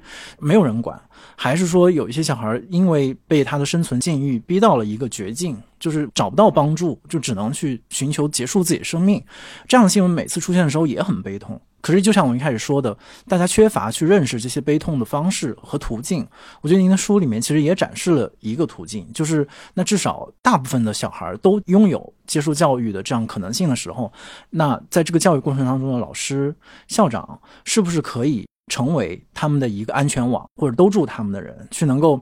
除了要求他们要考得好，要全面发展，也能关注到他们的情感的需求，他们家庭的状况，然后去帮助他们做某种程度的协调。但是今天我们的政策空间当中，或者说在这种政策要求当中不提供，或者说不需要你做这个工作，你就按照表格完成一二三四五，完成十项工作，你就是满分。这就是我们对一个人，尤其是对一个小孩的认知。那可能很多小孩他。或者说，所有的小孩，他作为一个基本的人，从他从一个小孩到成人的过程当中出现的那些无法被概括的情感的空洞需求的时候，就没有人来来分享、来帮助他们，所以他们就跌入了那样的一个深渊。当然，这完全是我的发挥或者联想，就是您提供了县域教育这样的一个空间。就如果说在这个空间当中，能够按照前面您说到的，对于一个好的教育的一个认知去办这个教育。啊，所有的人也拥有这样的可能性，是不是就能够兜住这些孩子？至少这些孩子就多了一道兜住他们的人和一个环境，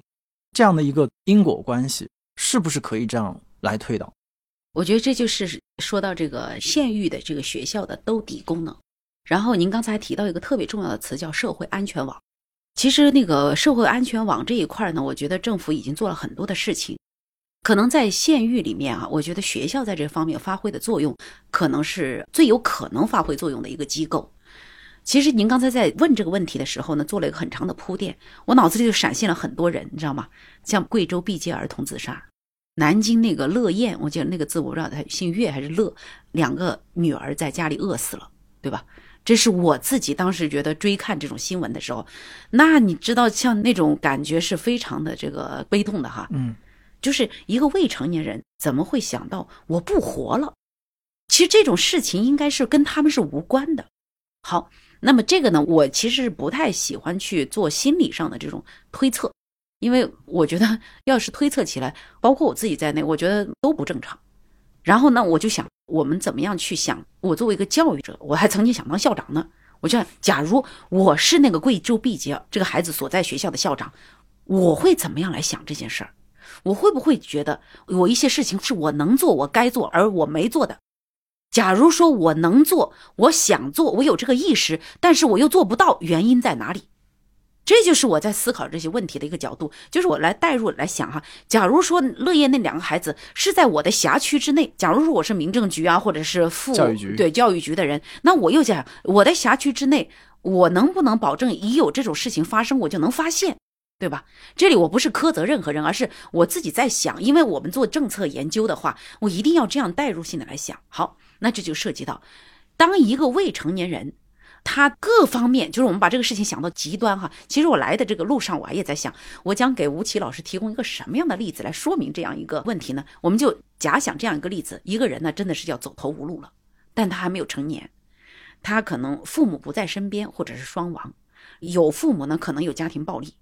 注意啊，我这里举的例子都是我知道的。我只不过把这些人生最悲惨的这个情境呢，我们全部合成到一块儿。这也是我在做质性研究方法的时候，我有时候觉得我如何把几个案例合到一起来说事儿呢？我就后来不是弄了个虚拟合成相片似的这种案例呈现方式嘛？我就把它全合到一块儿，把人间最悲催的事儿全合一块儿。咱们想想，这些事儿如果都发生在一个人身上，咱政策怎么办？如果从这个角度来想问题，那我觉得政策制定可能会稍微完善一点点吧。嗯，好，有的人可能是就是个孤儿。有的人可能就父母压根就没在身边，在外谋生；有的人是那个父母健在，天天打他，家庭暴力；还有的人是一失足不小心，比如说高中那个男女生相恋怀孕了，咋办？这些事情都是会发生的呀。那现在我们想想，让这些人去找谁呢？出了这个问题找谁呢？我觉得他们最有可能，你有没有发现那个？我们从各种政府部门的角度来想，或者各种公立机构这个角度来想，最有可能来救助和给他们兜底、提供一种社会安全感的这个机构是谁？至少在中国，在中国的县域之内，它就是学校。这个我就不给您时间来自己来猜了哈。然后我们很多听众朋友可以自己去想：你让妇联怎么做？你让民政局怎么做？他有什么样的工作机制能够及时的发现他们的困境呢？那么，我觉得最可能建立这种机制的，可能就是学校。那一说到这里，可能在学校里面工作的校长又会骂死我。那我们已经够忙的了，你还给我布置这任务，这就是我说的。假如说这样的事情发生在你的学校里面，你学校里的学生出了这事儿，你会不会觉得良心上不安？如果还有这种感觉的话，你一定会想到，哎呀，当初我要是做了什么就好了。我相信我们很多的校长会这么想。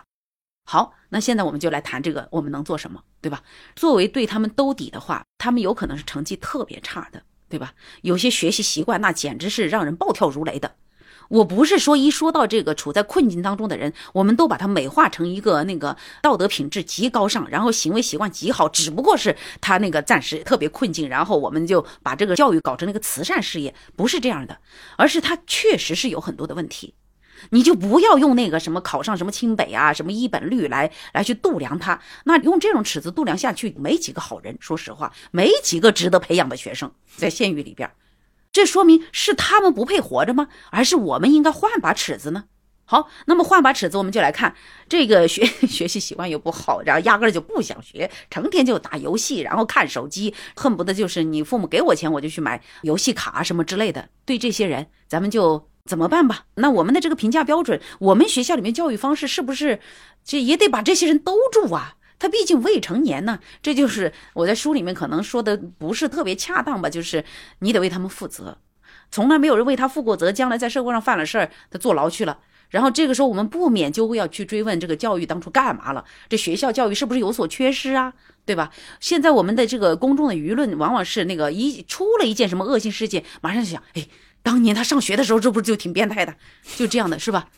那这种惯常的问，我们惯常的去质疑和追问的思路，是我们的公众有问题吗？我觉得不是，是我们总觉得内心隐隐觉得我们的基础教育好像还可以做点什么，那就是建立一种兜底的功能，甭管它是什么成色，对吧？他是那个就是刚才所说的这各种毛病都有，但是这是叫义务教育啊，这是基础教育，义务教育是小学到初中，然后基础教育是小学到高中。既然是基础教育，既然是中间最大的部分是义务教育，义务教育是国家强制，那现在好了，他已经去学校了，那我们就应该就是为他做这个为整个人生打基础做点准备。那么这里面呢，就是及时的发现学生的问题，及时的去了解他们的困境。我觉得这就是县域学校可以做的事情。至于能不能做到，我总觉得这里面我确实是在我的调研当中发现了。很多可贵的校长们，他们真的做得到。那他们那脑子简直是，我觉得，就像我们现在总理说的那个“高手在民间”，出了办公室，外面全是解决办法。这一点我真是深有体会。比如说，那个有些是家长，那简直是把孩子给嫌弃的，到学校里面来继续遭受老师的嫌弃嘛？那肯定不行，那他就走投无路了。那你在学校里面你怎么对待他？然后还有一些孩子呢，可能家里把他看得跟宝贝似的，就是属于那个家境一般的这家里的小皇帝。然后你只要胆敢对我孩子怎么样，我把你学校给烧了的那种。对，也有，真的是有，尤其是那隔代养育的，那在那个爷爷奶奶眼里，那宝贝孙子，那绝对不能在学校里面受欺负的，这些都是非常真实的，这个就是学校要面对的事情。所以我也看到呢，很多校长们在这方面发挥了这个超出校长职责范围内。这我说的这个校长职责范围呢，那可能是跟城市的这个学校比啊。当然，城市的校长呢也别骂我，可能我觉得城市的学校里面要处理的也是很多事儿，但是他如果是更像优质教育。进发呢，他可能这些事儿就是由这个家庭自己消化，本身这个范围吧也不是特别清晰。但我总觉得在农村呢，大家会想，那凭什么我要管这个事儿啊？好，这就涉及到那个我在其中有一张校长的这个杂事儿当中，因为很多事儿啊，他没有得到合理的这个财政经费的支持，他是教育事业费嘛，事业经费和这个公用经费，他是按学生人头来的。有多少学生是，我就给你拨多少款。可是有好多钱嘛，它就不落在这个款项里边。你只有有支出的项目，你才能支出那笔钱嘛。那校长们在这方面确实挺头疼的，这办事儿就得花钱嘛。然后呢，包括去家访啊，包括这个控辍保学当中，这个校长如何去。那个真的叫死皮赖脸的去求学生来上学呀，然后来上了学，他死活不肯学呀，那又咋办呢？还有就是那个很多农村的学校，大量的学生都寄宿，那个学生夜里突发疾病，你学校怎么办？一下垫好几万块钱，那谁来垫这个钱呢？然后有时候家长也联系不到，你咋办呢？这孩子就落你学校了，好多这些事儿都是他们要处理的。还有学校在夏天那个，我书里面写了，操场年年操场被淹，年年要清淤。然后那个校长怎么想办法？那逼得他必须跟镇上搞好关系呢，因为清淤的钱你从哪来？你能问上面要啊？这些都是不可能的。因此呢，我就觉得在这块是那个县域学校里面，他要干好多类似那个民政的呀，那个什么居委会的工作呀。对，很多事儿都落在他们的头上，就好像这个你在路边看到个婴儿，然后对吧，弃在那了，你能不管吗？你肯定落到你面前，你得做呀。我呢是在调研的当中，确实是听到校长们讲的这些事儿，我是真是在听得那一一脑袋大，真是。所以他们要处理的这些事儿吧，确实都是属于那个您刚才说的社会安全网的这些工作。那么他们呢，往往又是最早发现这些问题的人，然后他们呢，肯定也是忍不住的关怀嘛，也是必然的关怀，那么就要去做这些事儿。我觉得这一块呢，我个人是希望哈，就是能在这个像经费方面呢，能有一些这个灵活度，能让他们先就是哪怕处理这个事儿电了啊，或者是什么，最后能有这样一些灵活的这个处理吧。所以我自己呢，也是因为个人的这个经验，然后到做博士论文的时候，我不就写了我的论文做的是教育政策变迁中的策略空间，我研究的主要是下游对策。然后研究的是下面的这个对策如何影响后续的这个政策出台，导致政策发生变迁。我觉得这大概就是中国人，我觉得在中国做这个田野调查和这个社会科学的研究最有意思的地方，它永远不是你可以套公式、套理论看得明白的东西，它永远是让你出其不意。哦，原来还有这种做法，然后哦，原来理论说的在这儿根本就用不上，然后原来我们在这里已经发展出了它的一种本土理论，然后它极其生动。它也极其的具有解释力，这就是特别有意思的地方。嗯，对，您说到校长的那个部分，我就脑子里又浮现出您在书中有一个故事，我就印象很深。就是您说，我就想起他来了，就是说好像有一个小孩，他就死活不愿意上学，然后那校长就，当然也是因为他有这个压力，就像你说要控辍保学，就不能让一个孩子辍学，因为是个硬指标，所以他就。当然是出于任务也好，出于良心也好，他就不断的上门，然后就敲那个门，然后那个小孩连他的面都不想见。但是最后还是因为各种软磨硬泡，他打开那个门。虽然他的结论还是说我不上学，可至少我觉得如果我带入那个小孩，其实也是对于这一切绝望。当然他最后说的就是好像是其实是父母对他的一个影响，所以造成了他对学校的一种厌恶，他很难克服这种，尤其在他的年纪。但是他如果比如我们设想他如果以后长大，他能够想到当年有一个校长。这样努力的劝过我，然后这个劝说当中，尽管我当时不能理解、不能接受，可是他的劝说当中其实包含着一种对我的肯定和关注，就说希望你来学校，想要你来学校，或者是你争取你来学校，就是这些小孩如果感受到在自己的成长过程历中有人争取他。我想这已经是对他的一种肯定，虽然最后可能也许这个小孩也依然不会上学，或者他未未来会面对什么样更多的艰难险阻，我也很难去预计。可是好像这个校长在那个场景里面，我觉得他已经扮演了一个，就像您说的忍不住的关怀也好，或者一做了一个超出他校长就是权责之外的一个事件。所以对校长这个角色我也很有兴趣，因为其实您在书里面其实是。每一个角色都做了比较完整的描述，而且都希望去找到他背后的那个能动性的空间。但是其中我的确，当然是我的解读，我的确觉得校长是一个更为关键性的一个枢纽。您在书中也用了这个词，就是他们是一个一个枢纽和一个关键环节，或者说一个关键主体，就是他们承上启下嘛。他好像接政策，同时要操盘一个他的学校或者他的一个县域范围之内很多事儿，他可以说了算，或者说他就是个集成电路。对，得他去做的，所以是不是我不知道您在您的这种完成这个研究之后啊，看到这种各种角色的他们的重要性、他们的作用地位，也会不会觉得校长是一个重要的角色？当然，您您说可能您怎么说都会有人骂你，各种各样不同的校长都会追你说啊，我们你做的够多了。那是不是可以说他们在关注县域教育这个领域里面，他们是一个关键性的角色？我觉得他们真的是很关键，而他们呢，往往在这个我们过去的这些比较大型的教育改革当中，我觉得不太听得到他们的这个声音。如果打个比方的话，其实他们是听见炮声的人，应该尽量的让听得见炮声的人来做决策。但是他们，他们这个听的这个炮声，听见子弹声是来自哪里？来自于这个学校所处的这个地方的这个社会，他们的这个乡土民情，以及曾经发生过的问题，以及曾经那个他们这里的最盛行的东西是什么？最流行的、最忌讳的，然后以及这里发生过什么样的重大事件，他们最清楚。那么这里呢，我就其实我通过写那个校长那一章啊，校长的只有两章。啊，对，那两张，然后特别是前面讲到的，我我不是强调了他们是土生土长的本地人，对，然后这种无意识的这种在场感，其实是能够帮助他们把学校真正是办在当地的，是他的在地化，学校的这个办学理念和办学行为的在地化是需要校长去完成的。那我这里有个担忧是什么呢？我也不知道这样提合不合适哈，就是当我们这种学校。在创建优质学校或者示范学校的过程当中，特别喜欢，比如说像搞教育集团化，然后还有就是去全国招聘校长，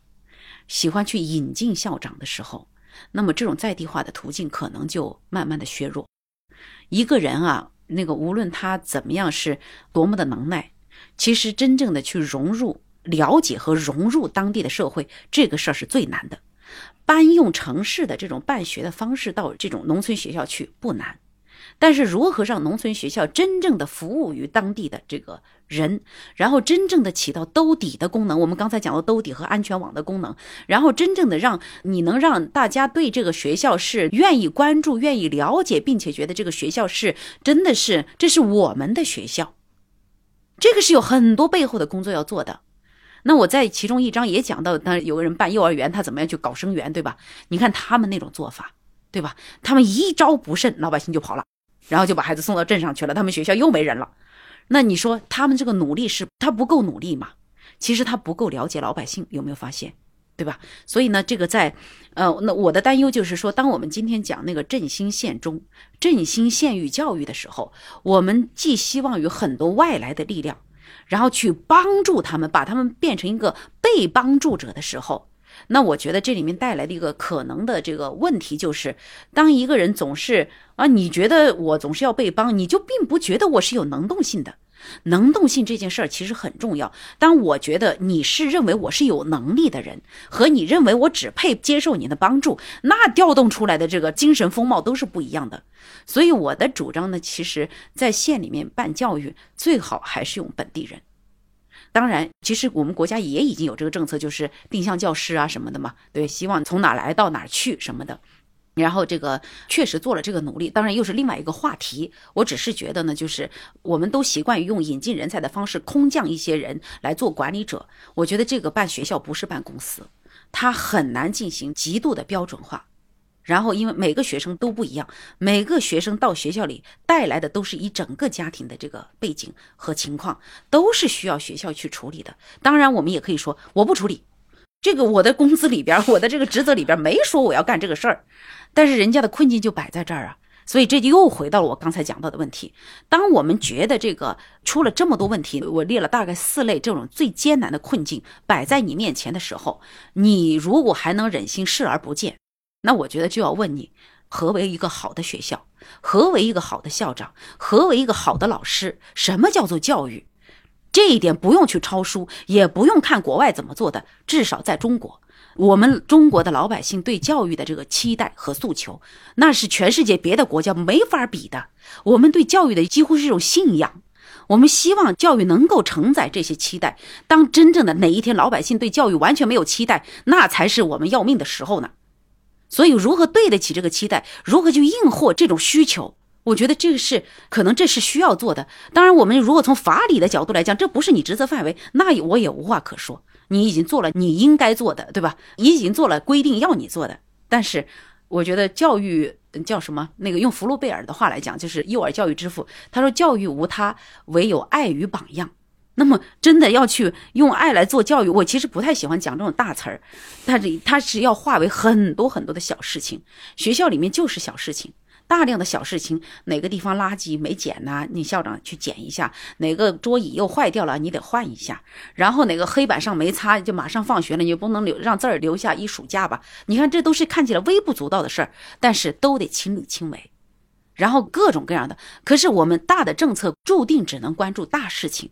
那么，当一个人作为一个学校这样一个组织的管理者的时候，你除了执行上面的大事情，你更多的精力其实是做小事情。所以，我们讲教育的时候，被一些大词所绑架，其实我们就忽略了小事情的价值。而每一个个体，每一个小孩子的眼里的世界有到底有多大？他的心里的烦心事儿到底有多少？就是这个同学戳了我一下后背，那个人可能就想冲我吐口痰，然后那个人又把我的书页给折了一下，都是这些小事情。如果你眼里只有那种大词儿，我要爱学生，但是你觉得这事儿都不值一提，那这我觉得这不是办教育。所以学校里充满的就是这些小事情，而这些小事情对一个小小的心灵，就是一个未成年人来讲，在他眼里这就是天大的事儿。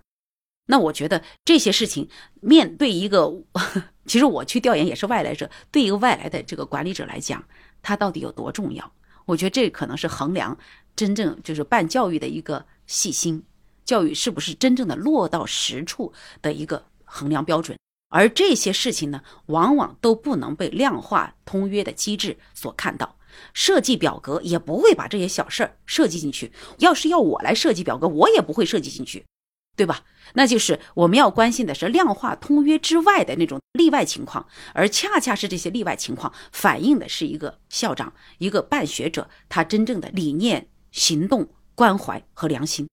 然后都其实体现在这儿，而不是在主席台上怎么讲。我为了一切的学生，一切为了学生，为了一切的学生，这些话我们所有人都会讲。而我们现在那个很多对教育的认知，也是通过接受这样用口头语言表达出来的教育理念。但是我觉得在学校里面，真正要看的是教育行动，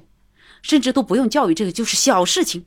这个学校的每个小角落里面要看的这些小事情，因为只有这些小事情是孩子们成长的这个天地，在他们眼里，这就是他们的天，这就是他们的地，对吧？我觉得这就是我在看这些县域教育的时候，我在判断这些学校办学质量的时候，我比较关注的地方。这个其实，在书当中有大量细节的故事是支撑这个，而且我觉得这个也是，嗯，您在书当中传递出来，其实是一个。非常具有能动性的部分，虽然它看起来是一些琐碎的，然后都不能进入表格，也不能成为我的政绩的一些一些事情，可是这些事情好像是离前面您说到的对于教育的理解，或者回归到一个最朴素意义上的教育是什么，以及它对于比前面我们也聊跟对学生的兜底，或者说连接一个学生和他未来的整个成长道路当中一些关键环节，其实恰恰就是这些东西是构成那个像墙里面的，比如说水泥啊，或者那种粘。合剂能够把这个能够抓起来，当然我们也不能说没有表格填缝剂，对，需要这个东西。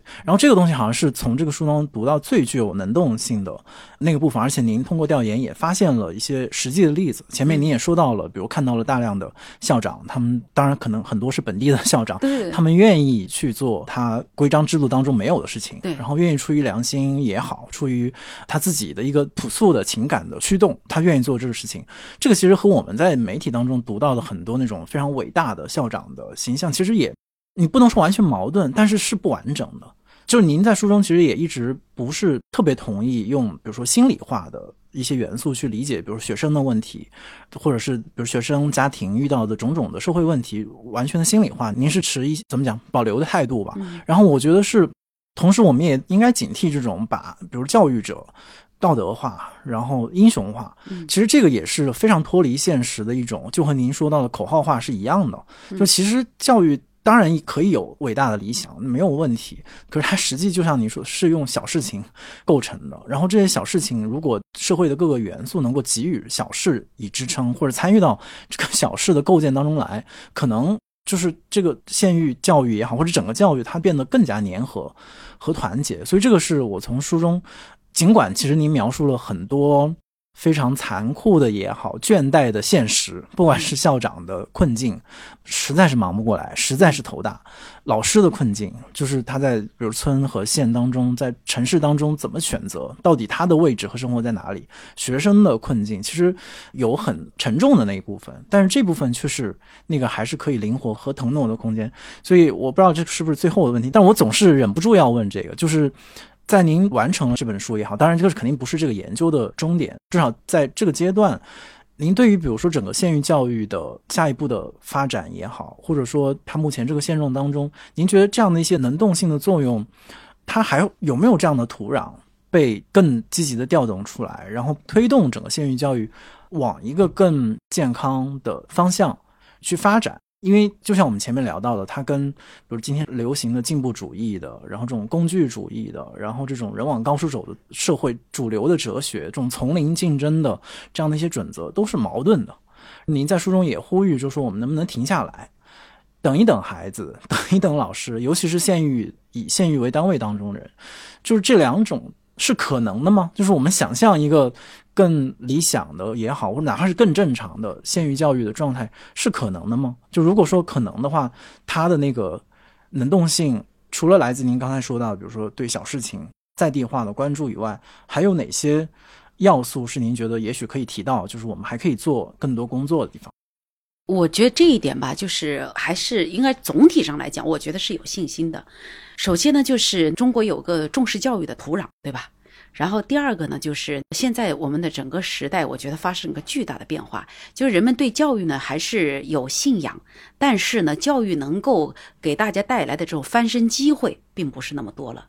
特别典型的就是我们的失业率，就是我觉得老百姓都不是傻子，一看到哦吼上了大学之后依然找不着工作，那我就初中毕业我就去找工作，我至少现在还挣了钱，还没花那么多学费钱呢。大家会做很简单的这种对比。然后，所以呢，我们现在的这个每年的这个就业难，其实是会悄然改变老百姓对于教育的这个投入方式和选择什么样的赛道这个问题。然后第三个呢，是我觉得有一种我不知道套用那本书叫倦怠社会。其实倦怠呢，现在的这种普遍的这种疲倦感，我觉得是一个阶段性的。那么疲倦之后，当我们重新出发，会选择什么样的路径？还会坠入到我们之前那样一个孜孜不倦、那个一直在加速猛跑的这个范式和这个路径里边来吗？也不一定。我觉得一代人跟一代人真的不一样。那么现在带领着我们这个现在这一代人在急速奔跑的人，很快就要退场了。我们的下一代，或者是 呃那个，我不知道您处于哪一代的这个阶段哈。这个大家的现在普遍讲的这年轻人的那种什么躺平啊、佛系啊，以及对于生育的这个态度啊，还有对婚恋的这个投入啊，都已经发生了变化。这些将来都会是对整个教育，所谓叫人口大规模，以及整个社会的这个倦怠的这个到来，还有低育社会的到来。我觉得是会让人们对于那个无止境的去投入教育以及高度的就无效的过度的竞争，然后已经发生了变化。然后有些人选择不育，有些人选择对孩子的这种放手。那么这个是从消费者这一端，就教育的这个消费者这一端已经发生了变化。教育的这个投入者，就这个学校这一端，当一个学校已经被固化到了某一个阶段、一个阶层的时候。那么，我们是不是有一种外部的制度力量去把它让它一定要改变？这个我觉得是可能很难预见吧。但是现在你会看到整个国家的政策趋势，从双减到加强公立教育的这个占比，其实都是表明了一个导向，就是要降低这个竞争的烈度。这个我还是相信这个政策的这个良好的初衷，所以这四个因素加起来，我觉得未来哈，就是我们能不能真正的说慢下来等一等孩子，这个内外部条件应该是有了，你管他是那个主动的还是被迫的呢？当我觉得上个大学也不见得能找着工作，然后或者现在整个这个各种用人单位对于学历的无止境的追求，明明一个初中毕业生都能做的工作，非得招一个硕士生，我都不知道他咋想的。然后就是为了装点门面嘛，还有很多这个超级中学，非得搞个几十个、上百个北大、清华的来，然后再上个新闻呐，发个这个宣传稿啊，说啊，我们学校招了多少人来教我们的这个中学的科目啊什么的，我都不知道是图个啥。然后我自己读过博士，我总觉得，呃，我本科毕业还八面玲珑，我读完博士就是一根筋。一根筋的人是特别不适合去搞基础教育的，因为你在教室里你要关照很多很多东西，你不只是教学科呀。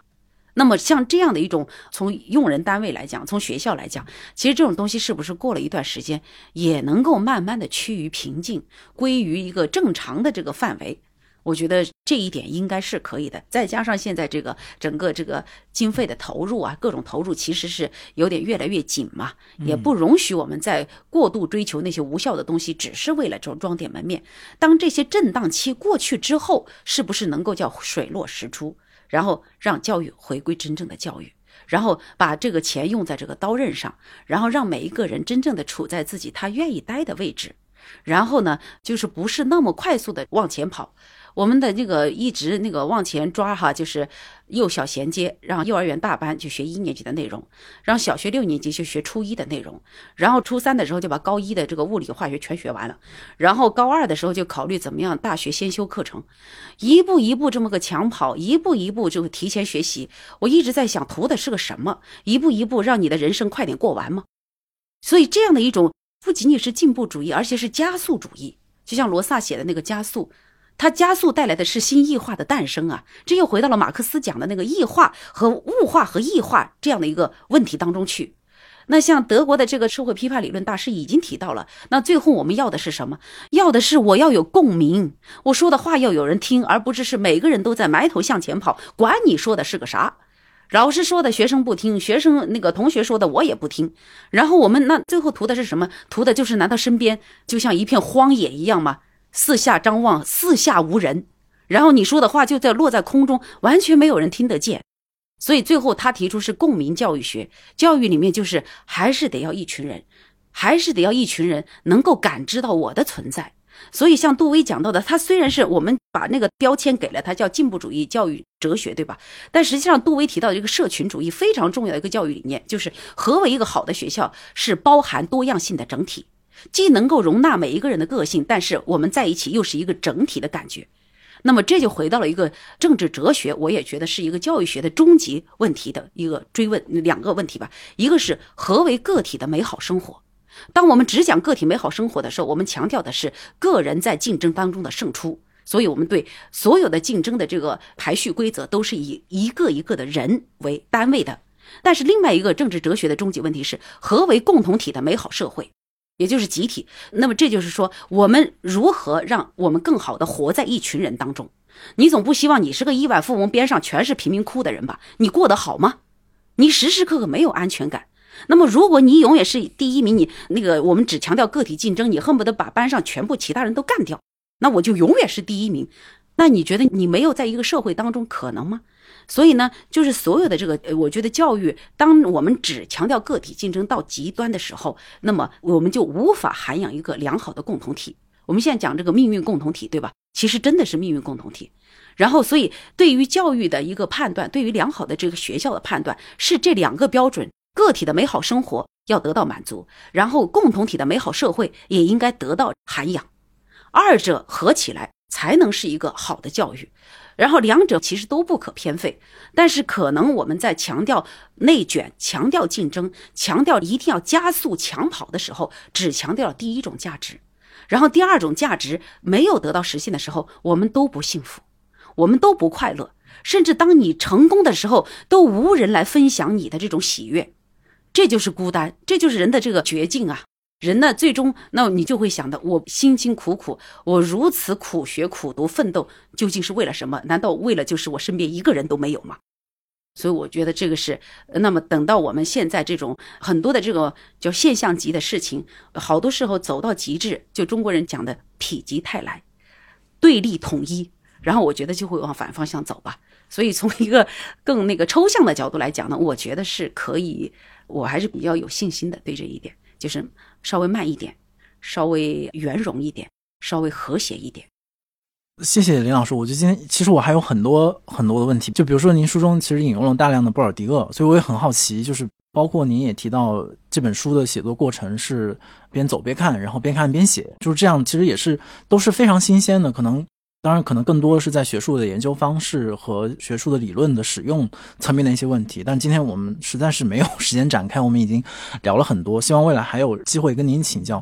但我觉得可能今天可能最大的收获是了解了一个真实的您，或者是真实的作者。您前面虽然好像一直很不好意思，就是引用 自己个人的故事，但是我觉得可能对于听众来讲，或者说对于我们这个题目来讲，就是了解一个真实的人是很重要的，或者说。在教育的语境当中，不管是县域还是任何一种教育，就是帮助孩子们去成为一个真实的人、完整的人、自然的人，可能比别的都重要。因为只有他真实、完整、自然，他才可能有拥有这种感受快乐的能力。要不然，可能他已经。像您说的已经被异化了，所以今天再次谢谢林老师的到来，然后也希望这一期关于教育的播客吧，能带着这本书和这本书展开的整个县域这样一个大的一个场景，能够加入到今天其实是大家对您也说到非常关心、非常敏感的对公众来说的大的话题当中去，然后能够为这个话题贡献，其实是非常重要和基础性的一个讨论的基础。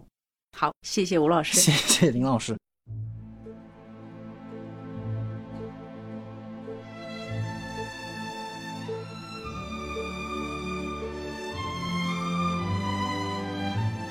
如果你有任何建议或者提问，可以通过单独的微信公众号、微博找到我们，在本期节目的评论区留言，我们将在下期节目的末尾回答你的问题。感谢大家收听本期的《螺丝在拧紧》，我是吴奇，欢迎大家在泛用型播客 App 以及各大音频平台搜索订阅我们的节目，下期再见。